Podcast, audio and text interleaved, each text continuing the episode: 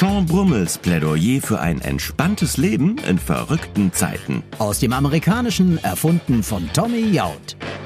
Die Welt steht Kopf für uns alle, so viel ist klar. Aber müssen Sie jetzt wirklich jeden Tag Angst haben? Stundenlang vor Zoom und Hangout hocken und danach noch Yoga auf dem Balkon machen? Einen Scheiß müssen Sie, sagt Jean Brummel, der noch immer bestgelaunte Motivationstrainer, Bierbrauer und Bestsellerautor. Er ist mir jetzt live aus seiner Heimat Paso Robles in Kalifornien zugeschaltet. Sean, zunächst mal toll, dass du weiterhin für uns da bist, aber warum sollten wir keine Angst haben? Ist es nicht gerade die Angst, die uns vor dem Virus schützt? Hi, Oliver, and no, because no virus in this world is more dangerous than. Hi Oliver und nein, denn es gibt auf der Welt keinen gefährlicheren Virus als die Angst. Und was Corona angeht, erhöht sie sogar unser Infektionsrisiko. Das sage nicht ich, das sagt Dr. Elaine, die ist Professorin der California Polytechnic State University. Sie sagt, jeden Tag kriegen wir gesagt, wie man Gummihandschuhe richtig auszieht, die Katze desinfiziert oder wie man verantwortungsbewusst einen Jogger überholt. Hallo? Geht's noch?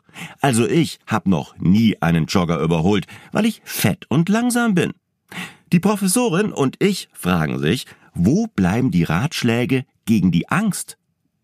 Fast 80.000 Gedanken haben wir am Tag und zurzeit sind die meisten davon negativ, sagt Dr. Elaine. Was macht unser Körper? Er schüttet Stresshormone aus und die schwächen dann ausgerechnet die Zellen, die das Virus bekämpfen könnten.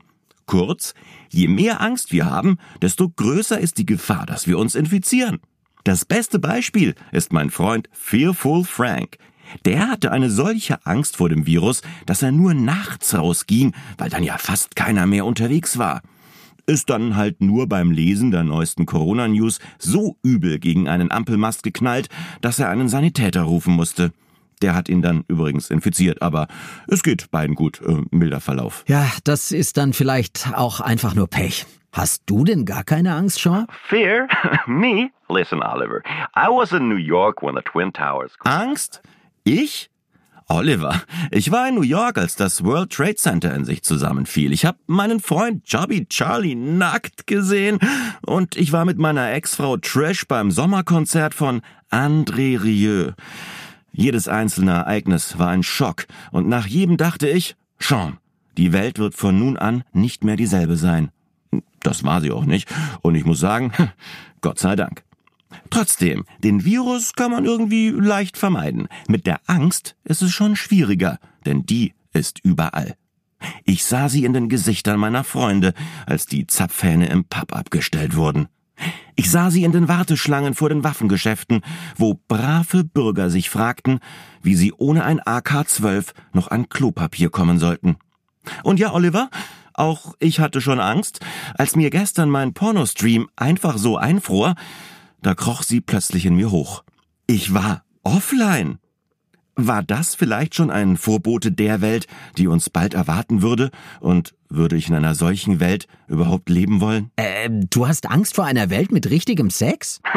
Not me. My girlfriend Karen. Nicht ich, meine Freundin Karen. Und natürlich weiß ich, was du mich gleich fragen wirst. Was war das für ein Stream? Es war Hot Blondes Last Order is the Bartender. Die letzte Bestellung der heißen Blondine ist der Barkeeper. Im Ernst? Klingt jetzt nicht so heiß. Aber jetzt mal zurück zur Angst. Die ist doch nicht grundsätzlich falsch, oder? Oh, not at all, Oliver. Anxiety. Überhaupt nicht, Oliver. Angst ist eine ganz natürliche Sache, ein uralter menschlicher Instinkt, der uns schon in der Steinzeit das Überleben sicherte. Wir waren Jäger und Sammler, schauten nach Feinden, wir rannten und wir kämpften. So wie jetzt halt im Supermarkt. Der Unterschied zu unseren Vorfahren ist nur, sie hatten weder Smartphones noch Virologen. Weißt du, was ich glaube, Oliver? Hätte es in der Steinzeit Nachrichtensendungen gegeben mit Meldungen über unfassbar gefährliche Krankheiten, epische Springfluten, Erdbeben und Buschbrände, wir wären einfach ausgestorben. Vor Angst. Es gibt uns aber noch, und das ist auch gut so. Bis auf meinen Nachbar natürlich. Die Andersons, die müsste es nicht unbedingt geben. Äh, gar keine Nachrichten schauen? Ich weiß nicht. Ein bisschen was muss man doch mitbekommen, oder? Bullshit. You better Unsinn. Trink lieber ein Distanzbier mit deinem besten Freund. Ich entwickle übrigens gerade ein Bierfass mit anderthalb Meter Durchmesser und zwei gegenüberliegenden Zapfhähnen. Trinken gegen die Angst. Weißt du noch, was alle gesagt haben, als der islamische Staat noch mächtig und so richtig sauer auf uns war? Ähm, wir schaffen das? Good one, Oliver, but that was Ich glaube, das war jemand anderes. Als der islamische Staat noch so richtig sauer auf uns war, da haben alle gesagt, schon, wenn wir jetzt Angst haben, dann haben die Terroristen doch schon gewonnen. Und jetzt? Sitzen die gleichen Leute mit desinfizierter Fernbedienung zitternd Löcher in ihre Couch und schauen rund um die Uhr Weltuntergang bei ABC, CNN und Anne Will. Karen und ich machen gerade so eine Art Nachrichtendiät, weil na ja, die wichtigen Dinge bekommst du ja sowieso mit. Man wird sie dir erzählen in der Videokonferenz. Gut, wenn der Bildschirm schwarz bleibt, könnte man dann schon mal rausgehen und schauen, ob man möglicherweise der Einzige ist, der das Virus überlebt hat. Oder halt äh, Will Smith. Unsere Nachrichtendiät ist übrigens ganz einfach. Jeder von uns liest dem anderen nur eine einzige Corona-freie Nachricht vor beim Bier. Statt neuer, erschütternder Todeszahlen habe ich so heute erfahren, dass Mother Goose on the Loose, die wohl beliebteste Schlafgeschichte für Babys, schon bald viral geht. Ja, aber äh, Sean, das ist doch fantastisch. That's what I'm saying. Das sage ich doch. Und ich habe Karen auf dem Smartphone ein süßes Bild von einer Katze gezeigt. Die saß auf einem Biertresen und die Schlagzeile war, Sie raten nicht, was diese Katze gleich macht. Was soll ich sagen? Wir haben uns totgelacht. Ähm, Entschuldigung, äh, Sean, jetzt muss ich mal dazwischen. Dir ist schon klar, dass wir hier über eine der größten und gefährlichsten Pandemien reden, die die Menschheit je gesehen hat. Well, well, I'm fully aware of this, Oliver, but does it Da bin ich mir voll im Klaren drüber, aber hilft es irgendjemandem, wenn ich nach meinem Job auch noch meinen Humor verliere?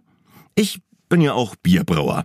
Nur hat mir das der feine Governor of California vor ein paar Wochen einfach so verboten. Dabei könnte ich täglich über 1000 Corona-Schnelltests herstellen.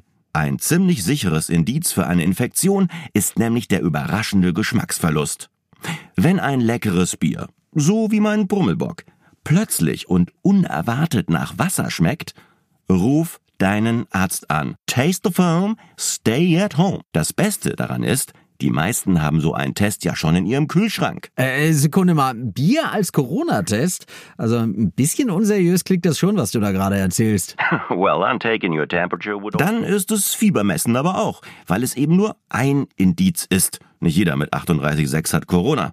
Also, ich weiß nicht, was daran falsch sein soll. Mit Hilfe eines Sixpacks einfach ein paar Mal am Tag zu schauen, ob man krank ist oder nicht. Aber Vorsicht, wenn Biere wie Budweiser oder Heineken plötzlich und unerwartet nach Wasser schmecken, dann sind sie nicht krank. Die schmecken nämlich immer nach Wasser. Sag mal, äh, was hältst du eigentlich von Leuten, die sich unbedingt infizieren wollen, damit sie danach wieder machen können, was sie wollen? Not much. Actually, my friend Wasted Wayne was one. Äh, nicht so viel. Mein Freund Wasted Wayne war so einer. Gott segne ihn. Weil bei uns ist ja auch alles verboten seit dieser Stay-at-Home-Order. Und meine Nachbarn, die Andersons, passen auf wie die Luchse. Ja, seitdem trinken Wayne und ich unser Bier in meiner Doppelgarage. Bei geschlossenem Tor. Äh, jeder in seinem eigenen Auto.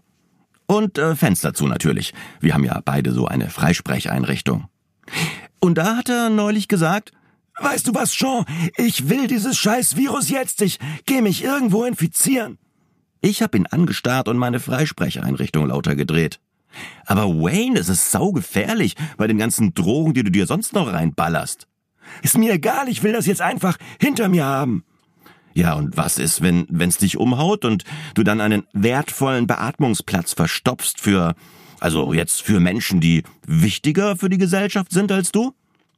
Wasted Waynes Autofenster fuhr nach unten, er starrte mich feindselig an. Lass mich raten. Du?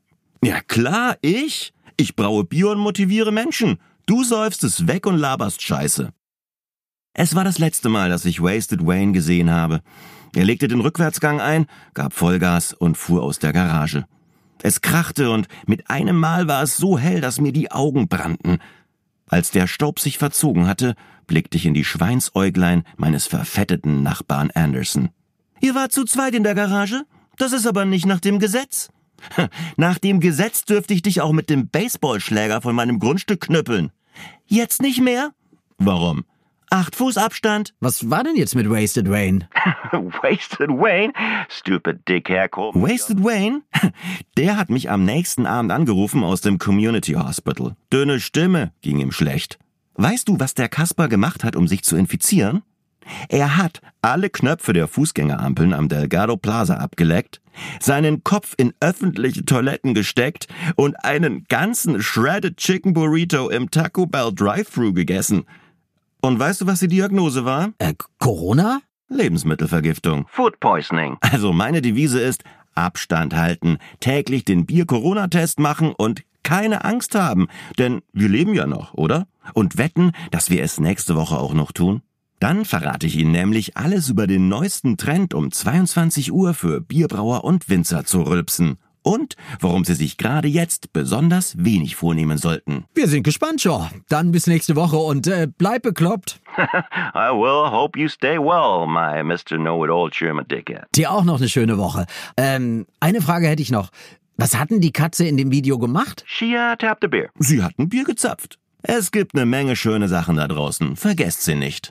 Für alle, die Jean Brummel noch nicht gekannt haben. Er ist der bestgelaunte Persönlichkeitstrainer unserer Zeit. Allein sein Buch Ein Scheiß muss ich verkaufte sich in 703 Länder. Erfunden wird Jean Brummel wöchentlich neu. Von Tommy Jaud.